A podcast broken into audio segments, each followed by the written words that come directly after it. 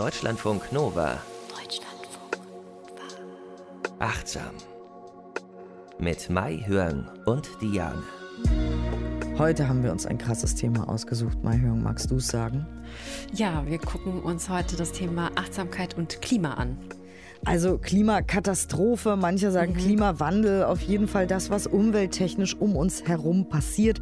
Das ist natürlich anstrengend und schwer zu ertragen für die meisten. Manche sagen, weiß ich nicht, ist mir egal oder ich kann das gut verdrängen oder ich mache mein Ding. Aber viele sind da sehr sensibel und ähm, wir kriegen da euch auch manchmal Post von euch und ihr sagt, oh, mir geht das alles so aufs Gemüt, ne? Die Hitze, mhm.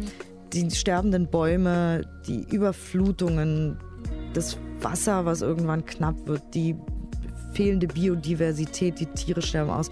Wie können wir damit irgendwie achtsam umgehen? Und damit wollen wir erstmal anfangen. Also wir fangen mhm. erstmal an quasi mit unseren Gefühlen, die wir zu diesem Thema haben. Aber ich stelle uns nochmal vor, Mai Hyung ist Psychologin und Verhaltenstherapeutin in Ausbildung. Hallo nochmal. Hallo nochmal. Nicht, dass ich hier unhöflich bin. Und ich bin Diane. Ich bin äh, ja, Moderatorin, Vielrednerin. Ähm, und wir fangen mal an mit unseren Gefühlen. Also, weil das ist ja wirklich ein Gefühl. Manchmal, ne, wir haben schon über Wut gesprochen und über Trauer und über alle möglichen Gefühle und so. Aber im, beim Thema Klima und das, was das alles für Auswirkungen hat, fühlt man sich ja noch viel kleiner und hilfloser, ne? Ja, weil das so eine Dimension hat. Man kann ja alleine ähm, schon äh, auch was ausrichten, aber es ist eine, eine riesige Dimension und auch diese zeitliche Ebene, ja, weil das noch in die Zukunft so weit äh, voranschreitet. Also wir bemerken jetzt schon die Folgen, aber da passiert das schnell, dass so Gefühle wie Hilflosigkeit und Trauer reinkommen. Und ich habe nochmal recherchiert, was gibt es denn dazu für ähm, spezifische Emotionen auch? Und man spricht von Eco-Anxiety, also der Öko-Angst, nicht die Angst vor den Ökos, sondern wirklich mit, mit den Veränderungen, ja. Also damit ist eine spezifische Form der Angst gemeint, die sich auf Stress oder Ängste bezieht, die durch die Umweltveränderung und unser, also Umweltkatastrophe, ja, und unser Wissen über diese Veränderung verursacht werden. Und das ist wichtig, es ist keine klinische Diagnose, sondern eine Beobachtung, die gemacht wird.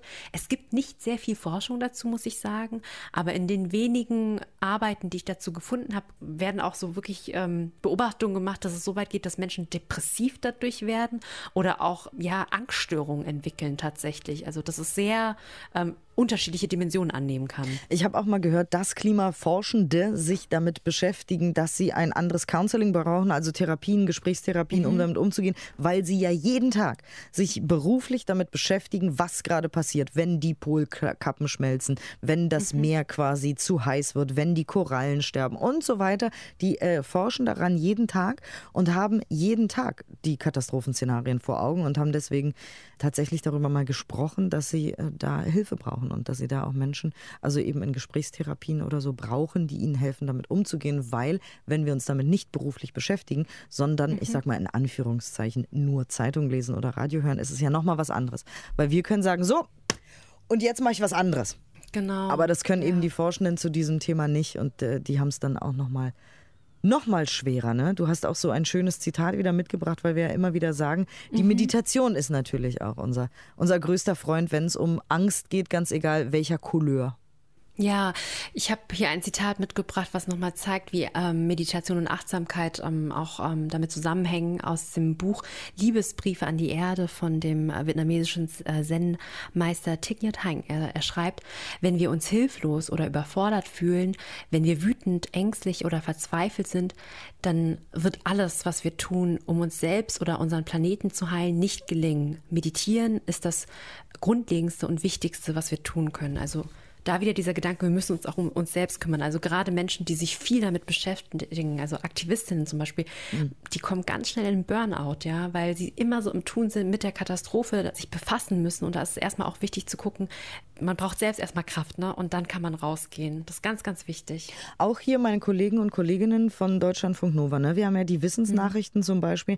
Das heißt, wir haben auch, und wenn ich die Morgensendung moderiere, habe ich auch teilweise jeden Tag Mhm. Nach jedem Song eine Meldung zum Thema Klima, zum Thema Bienensterben. Was passiert dann? Zum Thema, wie gesagt, ich habe so viele Beispiele eben schon genannt. Also das geht ja die ganze Zeit. Es gibt eine neue Studie, es gibt eine neue Umfrage und jetzt haben wir festgestellt, dass fill in random irgendwas. Es ist jeden Tag, also auch Leute, die sich, die vielleicht mit, ich sag mal, Informationsverarbeitung zu dem Thema beschäftigt sind ja. oder irgendwelche Studien zu, zum Waldsterben erstellen oder eben äh, darüber berichten oder so. Das ist äh, tatsächlich äh, krass. Und wenn ihr dazugehört und denkt, okay, das prasselt alles auf mich ein oder ich arbeite damit, dann auf jeden Fall bitte, bitte kümmert euch um euch. Das ist ganz, ganz wichtig, weil der Umwelt und dem Baum nebenan geht es auch nicht besser, wenn ihr einen Burnout habt. Es gibt mhm. übrigens neben Eco-Anxiety auch noch Eco-Grief. Ne? Ja, also die Trauer quasi. Ne? Ähm, auch da gibt es wenig Forschung zu. Ich habe einen Artikel aber gefunden von Console und Alice 2018. Die haben in einen Übersichtsartikel geschrieben und in Kanada und Australien Forschung dazu durchgeführt. Also qualitative Interviews waren das an Inuit und australischen Landwirten. Und da beschreiben sie diese Trauer bezogen auf Veränderung der Umwelt, Landschaft, Aussterben der Arten, Ökosysteme. Also das, was du auch schon eben am Anfang genannt hast, aber auch dieser Verlust von so einem Identitätsgefühl Lebensgefühl. Also wenn zum Beispiel die Inuit sich total mit ihrem Land verbunden fühlen und mit der Natur total stark identifizieren und auch definieren, dann sind die natürlich komplett verzweifelt, wenn sie sehen, wie das alles so wegstirbt und sich verändert.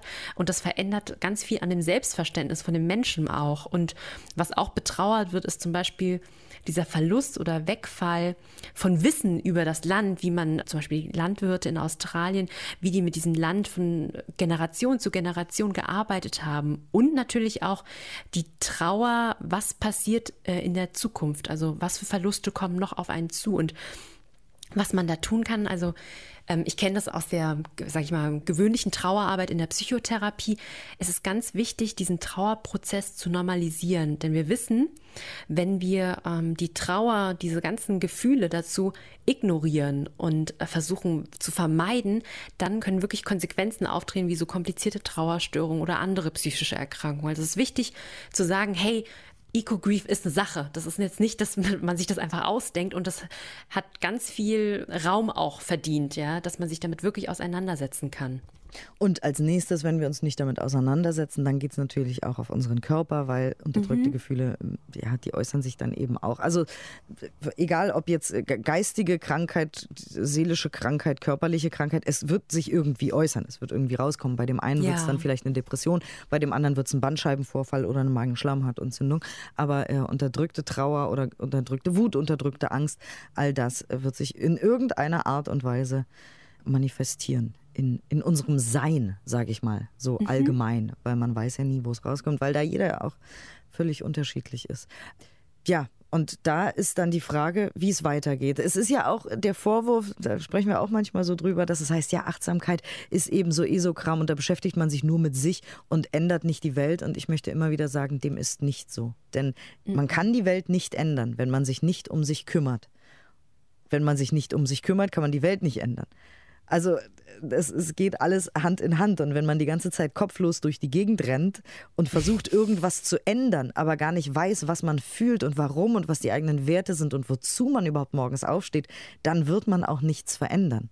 Man muss bei sich selbst anfangen, etwas zu verändern und erst dann kann man da draußen etwas verändern, ähm, sage ich immer wieder, weil ich finde das so ein bisschen ungerecht, der mhm. Achtsamkeitspraxis, die irgendwie 3000 Jahre alt ist, äh, vorzuwerfen. Das wäre so, äh, dass man sich nur um sich kümmert und ja egozentrisch irgendwie einen Gong schlägt und alleine zu Hause sitzt und einem sonst alles egal ist dem ist nicht so. Nee, es wird dem auch überhaupt, überhaupt gar nicht gerecht. Wir hatten ja schon mal auch in der Buddhismus-Folge über den engagierten Buddhismus gesprochen und tatsächlich gibt es da einen ganzen Zweig und da wird als Ziel wirklich formuliert, wie wir leben, wie wir achtsamer und bewusster leben können, um nachhaltiger zu leben und auf den Planeten zu achten. Ich habe ja auch das Zitat mitgebracht und das stimmt nicht. Also Punkt. Genau. genau. Punkt. Nächstes aber, Thema. Ja. Ähm, genau. Also unsere Gefühle, aber auch unsere Gedanken sind ja wichtig. Ja, also der achtsame Umgang mit unseren Gedanken Also welche Gedanken habe ich allgemein zum Thema Klima? Wie denke ich über andere Menschen, vielleicht auch Menschen, die äh, nicht so sehr auf die Umwelt achten, die vielleicht ganz unbewusst sind, weiß nicht, zwei Autos haben oder so und gar nicht so sehr nachdenken, äh, dass man wirklich mal guckt, wie, was passiert bei mir eigentlich? Welche Stimmen und Nachrichten werden dann automatisch getriggert, wenn ich sowas äh, sehe? Ähm, verurteile ich andere auch sehr schnell oder nicht so schnell? Verurteile ich mich? Also ganz genau hinhören, weil diese Gedanken, die können auch eine Art von Gewohnheit sein. Und ähm, manchmal kann das ein Hindernis sein, dass wir Dinge umsetzen oder wir leiden einfach schlichtweg auch darunter. Also wenn wir jedes Mal dadurch getriggert werden, wenn wir jetzt den Nachbarn sehen, wie er oder sie hm, den Müll nicht trennt oder so, ja, dann hilft das uns langfristig nicht, ja, wenn wir dauernd wütend sind. Ja, genau. Also auch wieder eben achtsam mit sich selber, Selbstfürsorge auch, ne? Mhm. Dann im nächsten Schritt, also ähm, weil wenn man eben sich nicht um sich kümmert, hat man auch keine Kapazitäten, darüber nachzudenken, wie kann ich denn die Welt äh, schöner machen? Im Kleinen, im Alltag. Also ja. ähm, zum Beispiel ein ganz banales Beispiel, ja. Der, der Laden, wo, wo nicht alles in Plastik eingeschweißt ist, ist drei Straßen weiter.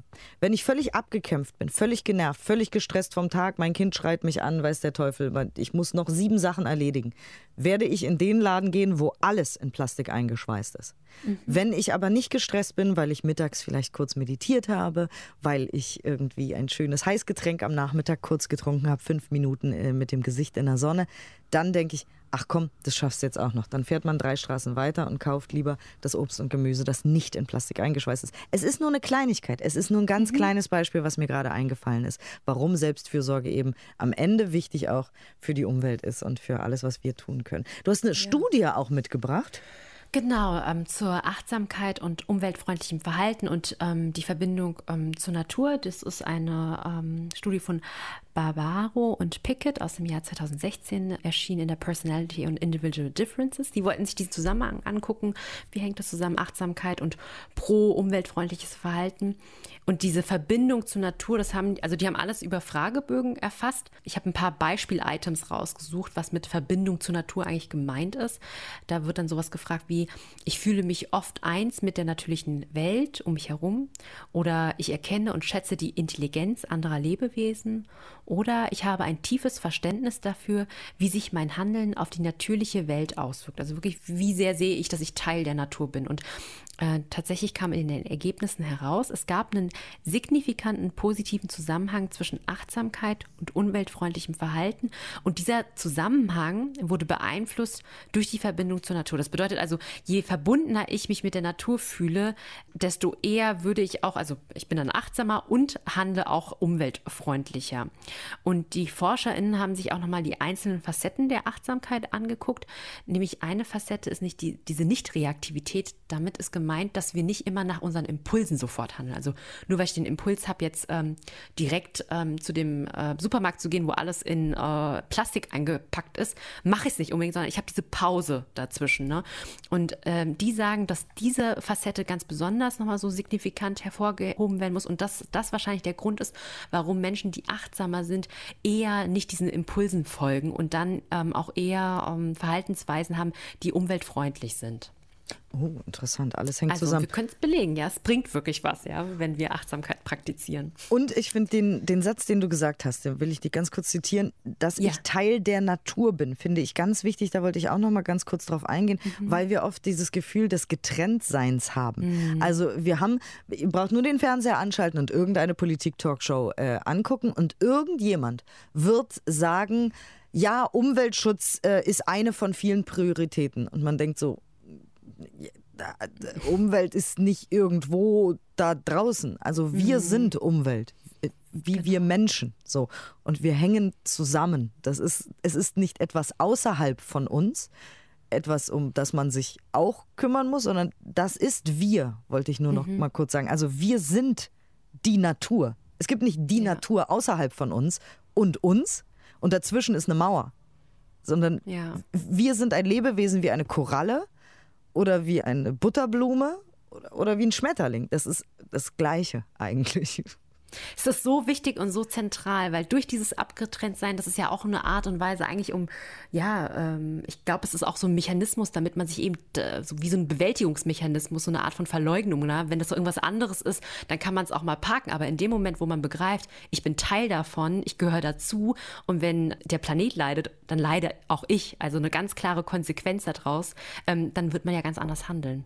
Ja, ja, genau. Aber ich finde das interessant in ja. der Sprache eben. Wir haben ja auch schon oft über mhm. Sprache und Kommunikation und so gesprochen. Ich finde das sehr interessant, dass eben immer noch dieses einerseits andererseits gemacht wird. Wir mhm. Menschen in unseren Asphaltkisten und ja. die Umwelt da draußen, um die wir uns kümmern müssen. Wir müssen gar nichts. Wir können es auch einfach mhm. lassen. Es ist unsere mhm. Entscheidung. Mhm. Ähm, bloß dann schießen wir uns selbst ins Knie. Aber das nur nebenbei. Mir ist eben nur ja. nochmal diese Formulierung, ich bin Teil der Natur aufgefallen, äh, die ich aufgreifen wollte.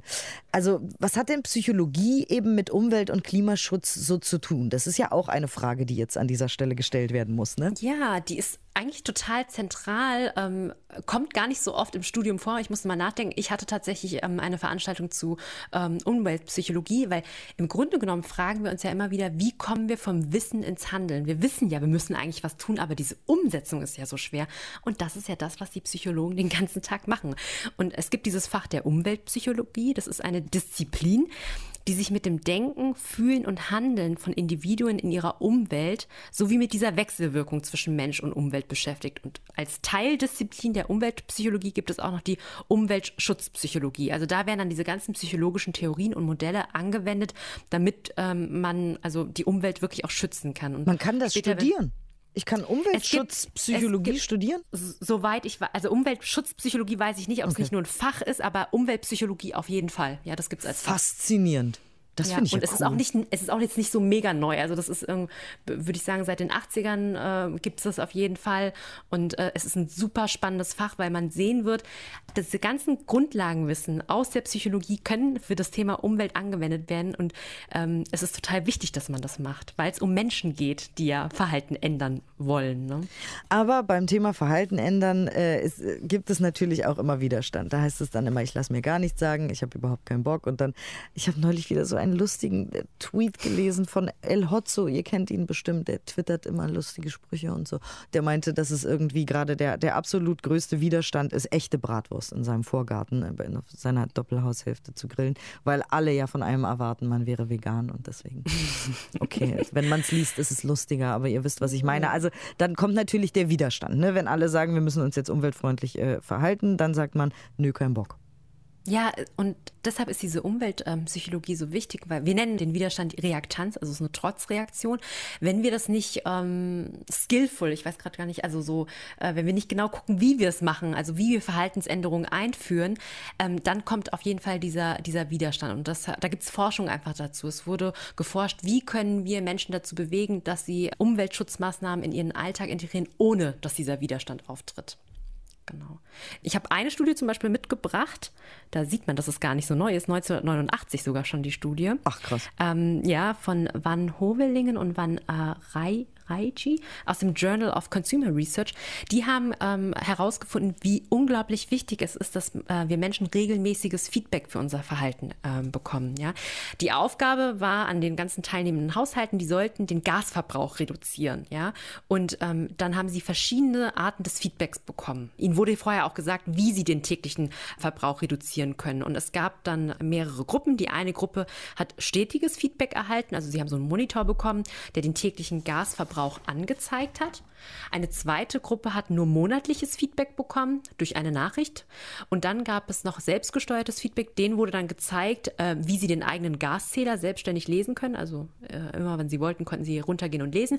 Oder sie haben kein Feedback bekommen. Und das Ergebnis zeigte, die Haushalte mit stetigem Feedback haben ihren Gasverbrauch um 12,3 Prozent verringern können. Die mit monatlichem Feedback nur 7,7 und die, die selbst den Gaszähler abgelesen haben, 5,1 und die, die gar kein Feedback bekommen haben, 4,3 Prozent. Also das ist eine ganz, ganz wichtige Nachricht. Wenn wir irgendwie Verhalten ändern wollen, ja, auch in unserem Umfeld oder so, es ist wichtig, dass wir irgendwie Mechanismen finden, wie wir den anderen ähm, zeigen können, es gibt eine Auswirkung, ja, Feedback. Also und das ist wieder wichtig für die Selbstwirksamkeit. Und ich weiß nicht, ob du das kennst, es gibt diese Suchmaschine, die ähm, Ecosia heißt Ecosia. die? Ecosia. Hm. Ecosia. Keine Ahnung, wie man sie ausspricht. Ich weiß auch nicht, wie man es ja. ausspricht, genau. Eigentlich ist es eine deutsche Firma, ne? Ja. Ähm, äh, deutsches Unternehmen. Und ähm, die feedbacken dir auch, also wenn du eine bestimmte Suchanzahl hast, ähm, pflanzen die dann mit dem äh, mit den Erlös Bäume. Und es gibt immer diese Zahl, wie viele Bäume schon gepflanzt wurden oder wie viele Suchanfragen du schon hattest. Und das hilft den Leuten auch, eher dabei zu bleiben und nicht doch rüber zu Google zu switchen. Na, das ist äh, ja auch Nudging, ne? Also mhm. Leute zu etwas zu bringen, indem man, ich glaube, es gibt dieses ganz berühmte Beispiel, wo man einen kleinen Ball in ein Pissoir gelegt hat, ja, ja, damit ja, die Männer treffen und nicht rechts Richtig. und links daneben pinkeln. Genau, also Nudging funktioniert bei uns Erwachsenen, bei Kindern natürlich auch. Wenn man sagt, wenn du das und das schaffst, kriegst du einen Punkt, nach fünf Punkten kriegst du eine Süßigkeit, weiß der Teufel, irgendwie sowas. Mhm. Äh, und das funktioniert mit uns eben auch. Und das ist ja eigentlich auch nicht ganz neu. Du hast gesagt, die Studie ist von 89. Ähm, ja. Bloß bei Umweltthemen ist es natürlich schwierig, weil wer soll uns natschen? Also klar, es gibt manche Initiativen und so weiter, aber ich meine jetzt im Alltag.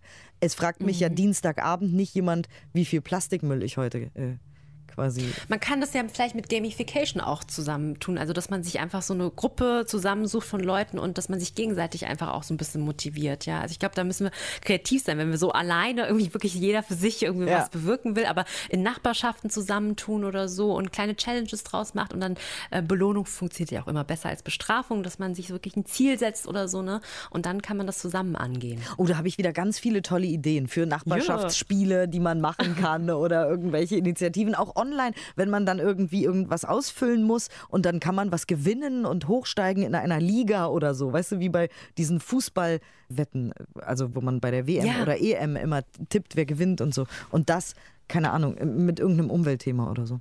Ja, ich habe dazu auch noch ein, also so eine kleine Alltagschallenge, nämlich auf smallsteps.eu.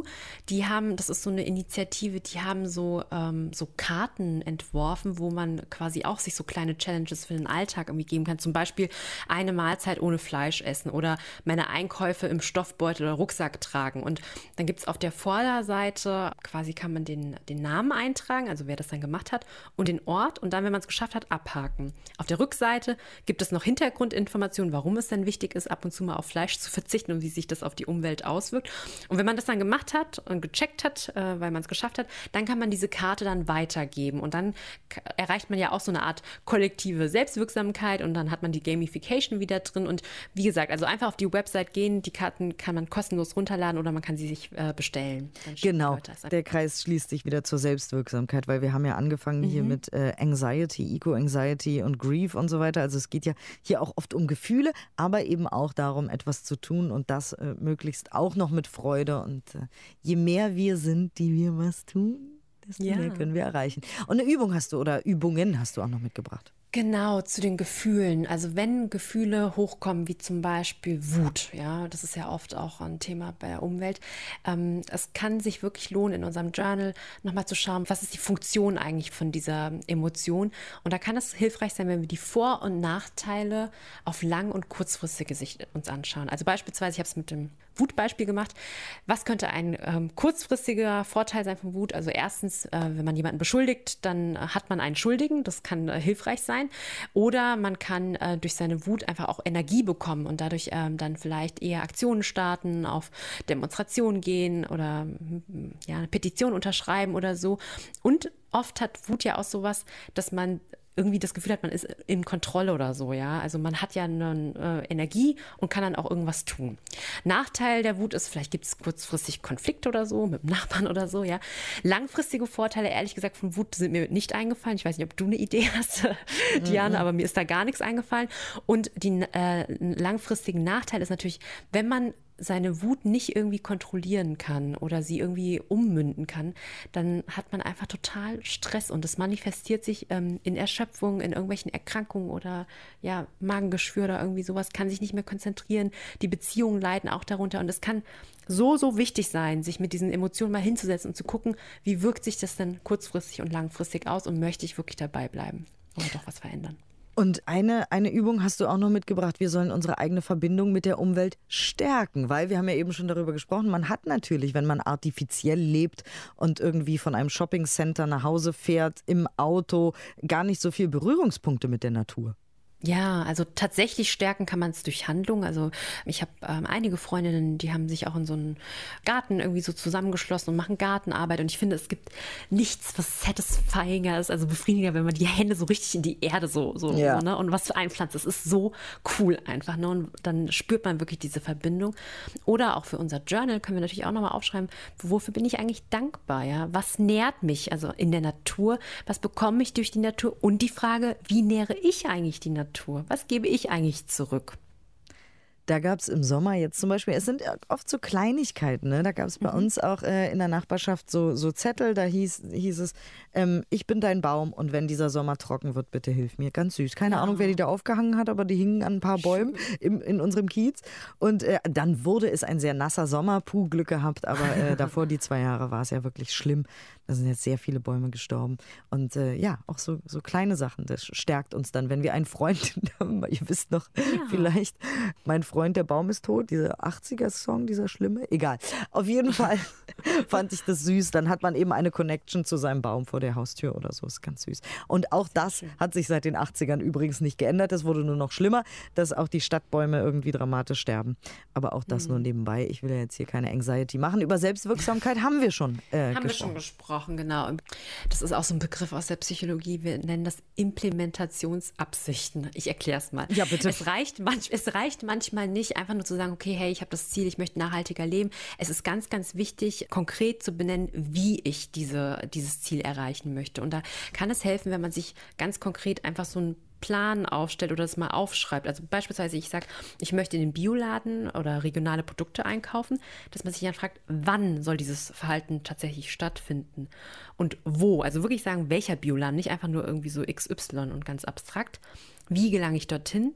Es klar definieren. Ich fahre mit dem Fahrrad dorthin. Wie transportiere ich dann meine Einkäufe, zum Beispiel mit Stofftüten oder so? Und wer ist da noch involviert? Also will ich da immer mit einer Freundin hingehen oder gehe ich da alleine hin? Und dann, das finde ich am allerwichtigsten, sich der Hindernisse bewusst werden, weil ganz oft nimmt man sich ja was vor und dann passiert irgendwas und dann macht man es doch nicht. Ja. Also dann schreibt man auf, was passiert, wenn mich eine Kollegin dann irgendwie abends doch zum Essen einlädt oder so? Was mache ich dann? Dann kann ich ja aufschreiben, okay, dann entscheide ich, dass ich um die Ecke in einem Restaurant essen gehe und trotzdem kann ich dann zum Bioladen gehen. Oder was passiert, wenn ich die Stofftüten vergessen habe? Dann kann man sagen, okay, dann kaufe ich nur wenige Sachen ein und äh, nicht alles und gehe dann nächste Woche nochmal hin. Also sich wirklich konkret überlegen, was könnte dazwischen kommen und dann das aufschreiben, was man dann stattdessen macht. Weil so steigert man die Chancen, dass man das Verhalten auch wirklich umsetzt. Ja, als wenn es so vage ist. Das funktioniert wahrscheinlich auch bei anderen Sachen, wenn man sich mehr Sport alles vornimmt Mögliche, oder keine Ahnung. Sport, Ja. Meditation, Abnehmen, Zunehmen, alles, ja. Ja. Und kleine Erinnerungen basteln auch noch oder, oder uns Genau. selber irgendwie kleine Erinnerungen machen. Da gibt es ja auch verschiedene Möglichkeiten. Ja, also in der Umweltpsychologie werden das Prompts genannt. Das sind kleine Erinnerungshilfen, zum Beispiel Sticker am Lichtschalter oder am Computer, dass man sich erinnert, irgendwie den Strom auch auszuschalten. Und es gibt wirklich handfeste Forschung, wie diese Sticker aussehen sollten, damit es eben nicht zu Reaktanz führt und damit das Verhalten auch gezeigt wird.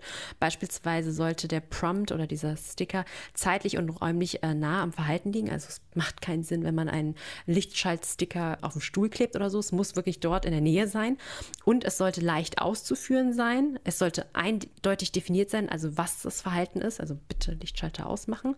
Nachricht sollte höflich formuliert sein und ähm, immer positive Formulierungen, also zum Beispiel Lichtschalter ausschalten, anstatt aufschreiben, bitte nicht das Licht anlassen. Also das kann ja wirklich so was, ja, du lachst wirklich so, aber Leute machen das dann halt, ne? Und dann ähm, kommt in den Ergebnissen heraus, es bringt halt einfach nichts. Also es kann ja irgendwas sein, in, vielleicht nicht in unserer Wohnung, aber ähm, ja. Ähm, Im Hausflur so oder- im ja, im Hausflur oder sowas, oder so. ja. Hm. Ja, im Büro und das bringt wirklich was. Also es gibt Studien, ich habe jetzt keine spezifische mitgebracht, aber dadurch kann Stromverbrauch reduziert werden.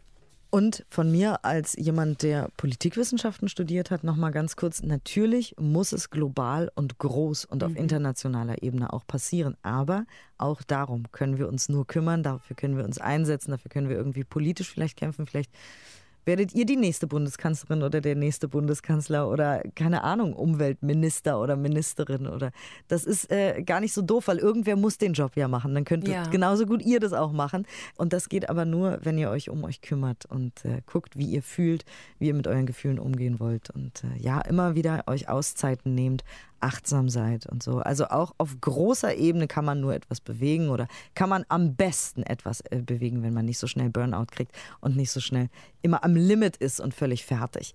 Und äh, ja, dafür hast du uns eine Übung mitgebracht. Ähm, was denn für eine? Ich habe tatsächlich eine Übung äh, diesmal mitgebracht, die die Verbindung zwischen uns und der Natur stärken soll. Sehr schön. Ja, vielen Dank, dass ihr zugehört habt und mitübt. Vielen Dank für die Aufmerksamkeit und wie immer freuen wir uns über Feedback und äh, ja, schickt eine Brieftaube oder eine Mail an achtsam.deutschlandfunknova.de, was euch gerade näher liegt. Ja, macht's euch gemütlich, genießt äh, diese Übung und Dankeschön fürs Zuhören und mal hören, bitteschön. Dies ist eine Übung, in der wir die Verbindung zwischen uns und der Natur stärken. Nimm nun eine aufrechte, bequeme Sitzhaltung ein. Wenn du magst, kannst du deine Augen schließen. Du kannst auch deine Augen leicht geöffnet lassen und den Blick circa einen Meter von dir auf dem Boden ruhen lassen. Gönne deinen Augen eine wohlverdiente Auszeit.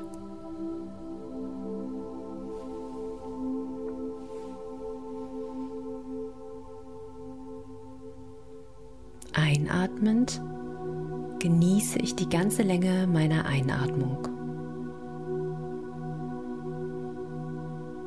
Ausatmend genieße ich die ganze Länge meiner Ausatmung.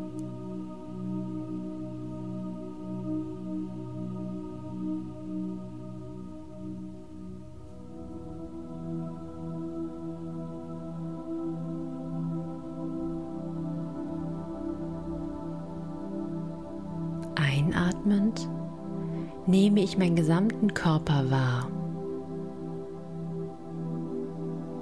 Ausatmend entspanne ich meinen Körper.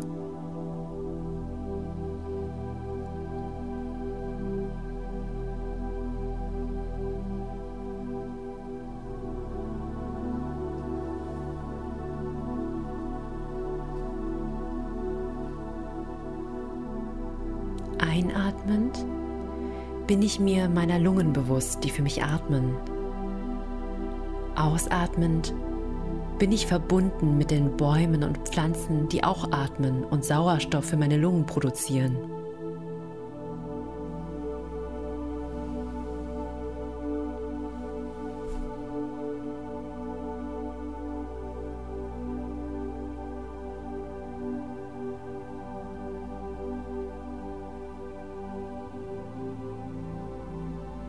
Einatmend bin ich mir der verschiedenen Flüssigkeiten in meinem Körper bewusst. Mein Körper besteht zu 80 Prozent aus Wasser. Ausatmend bin ich verbunden mit den Quellen, Flüssen und Meeren, von denen ich das Wasser aufnehme.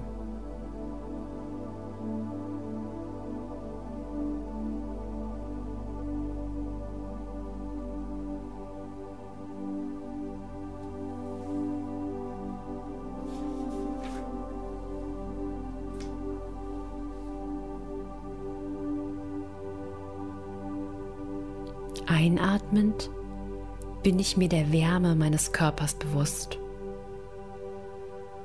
Ausatmend bin ich verbunden mit der Wärme, die die Sonne mir schenkt und die ich auf meiner Haut spüre.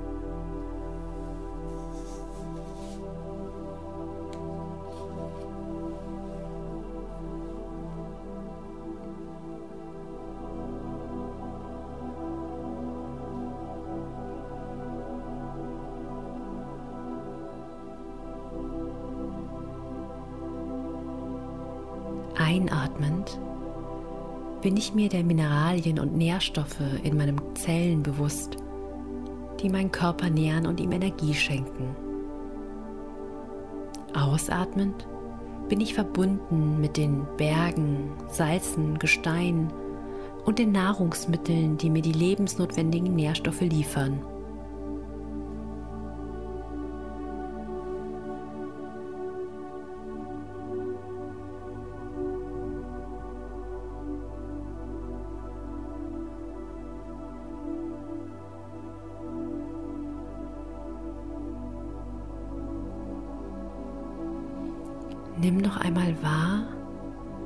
Dich mit anderen Elementen der Natur verbinden kannst und lade auch das Gefühl von Dankbarkeit ein.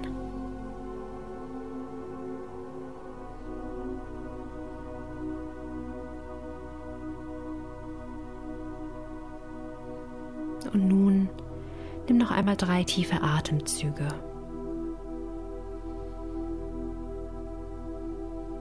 Mit geschlossenen Augen kannst du deine Hände aneinander reiben, damit Wärme entsteht. Wenn sie warm sind, leg die Hände auf deine Augen und spüre die Wärme. Unter den warmen Handflächen kannst du deine Augen sanft öffnen, mal nach rechts, nach links, nach oben und unten gucken und langsam deine Hände vom Gesicht lösen damit sich deine Augen an die Helligkeit gewöhnen können. Ich wünsche dir noch viel Freude mit der weiteren Praxis. Deutschlandfunk Nova. Mehr Deutschlandfunk Nova Podcasts findet ihr bei Apple Podcasts, Spotify, in der Audiothek-App und auf deutschlandfunknova.de.